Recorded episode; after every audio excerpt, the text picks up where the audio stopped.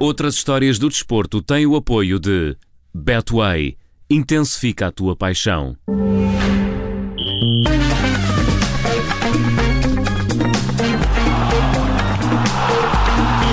Começam agora as outras histórias do desporto e que é melhor para nos contar as novidades do que a jornalista da Rádio Observadora, Filipa Ribeiro. Olá, Filipa, bom dia. Olá, bom dia. Há muito que assistimos à novela Ronaldo no Manchester United. O mundo do futebol espera ansiosamente pela estreia do português, mas agora é sabido que o jogo inaugural do CR7 no Man United não deve ser transmitido em alguns países, nem mesmo em Inglaterra, Filipa. Sim, tudo indica que a estreia do internacional português com a camisola do Manchester United vai acontecer no próximo sábado, no jogo do United com o Newcastle.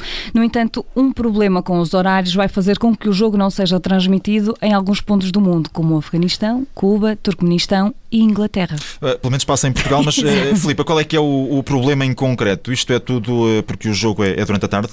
Sim, de acordo com o regulamento da UEFA, as federações de futebol podem escolher um período de duas horas e meia no fim de semana em que é proibido passar o futebol em direto. Isto é para incentivar os adeptos a irem aos estádios. Na Inglaterra, o horário está definido entre as 3 menos um quarto da tarde e as 5 e um quarto. Como no jogo do Manchester United com o Newcastle Newcastle está marcado para as 3 da tarde, não vai poder ser transmitido nas televisões inglesas.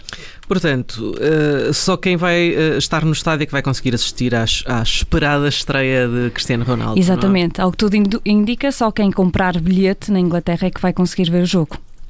Ainda assim, estamos a falar de Cristiano Ronaldo. Vai na volta e o português ainda consegue com que seja autorizada esta transmissão do jogo. Exatamente, a alteração do horário do próprio jogo. Parece difícil, mas, mas como é Ronaldo nunca se sabe. Aliás, o, o, jogador também não podia ter o número 7 na camisola e lá se abriu uma exceção. É, o Ronaldo tudo é possível. Tudo é, possível. É, é com Ronaldo e com o Neymar, porque ao que parece o avançado brasileiro é pago para acenar aos adeptos.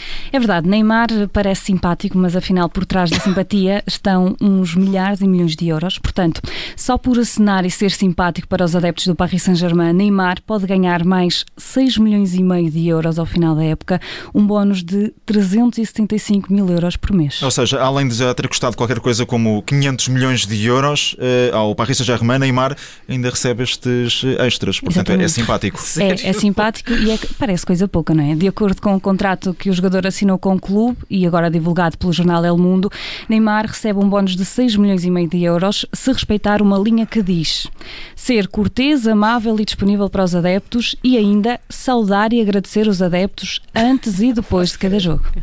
Isso, isso até nós conseguimamos fazer também. Sim. Ou, ou para mim é assinar-te, Júlio. Estou a assinar-te. Mas o jogador tem feito isso muito bem. Agora falta, como disseste, é saber se é mesmo por ser simpático ou se é por estes extras que Neymar é sorridente. Não. Exatamente, mas, eh, mas ainda assim, eh, estes extras, eh, para se ganhar, tem mais que se lhe diga. Então. Porque para além de ser simpático, Neymar não pode fazer publicações nas redes sociais sobre política ou religião que possam estragar a imagem do clube e não pode falar mal das táticas do clube e ainda não deve participar em apostas e deve ser sempre pontual. Um mesmo, mesmo assim, parece mais ou menos para de assinar. e mesmo assim parece mais ou menos básico, não é? Estas, estas regras. São, são tarefas simples para Sim. se faturar mais 6 eh, milhões de euros ao final um, do ano. Eu, eu assinava. Eu também. Já. Onde é que se assina? Onde é que se assina, Filipe? Não sei o que eu faço. De futebol, vamos para a aviação, porque na última semana um piloto italiano atravessou dois túneis com um avião de acrobacias. É verdade, o feito valeu uma entrada do piloto italiano Dário Costa da Red Bull para o livro do Guinness, com cinco recordes. O piloto atravessou num voo raso dois túneis do Numa autostrada da Turquia. Katalka, fiquei com essa na, na memória. Ora, é um avião de acrobacias dentro de um túnel, parece uma operação um bocadinho complexa. E é, o piloto levou um ano a preparar-se e contou com a ajuda de uma equipa de mais de 40 pessoas para fazer este voo. Aí vai ele. Este som é tirado é tirado de um vídeo publicado pela Red Bull, onde se pode ver o piloto a fazer mais de 2 km a 245 km hora entre os dois túneis. Hum. Bom, e chegou ao fim, não é? Portanto, correu, correu tudo bem. Correu tudo bem. No final, o italiano conseguiu o recorde de maior distância percorrida por um avião dentro de um túnel, primeiro voo de um avião dentro de um túnel, voo mais longo debaixo de um obstáculo sólido, primeiro avião a percorrer dois túneis em voo e primeiro avião a levantar voo dentro de um túnel.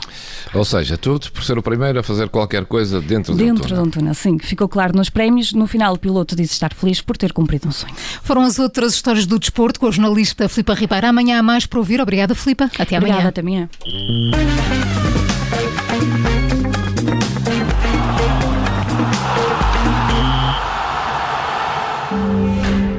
Outras histórias do desporto teve o apoio de Betway.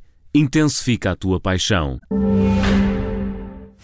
Obrigada por ter ouvido este podcast. Se gostou, pode subscrevê-lo, pode partilhá-lo e também pode ouvir a Rádio Observador online em 98.7 em Lisboa e em 98.4 no Porto.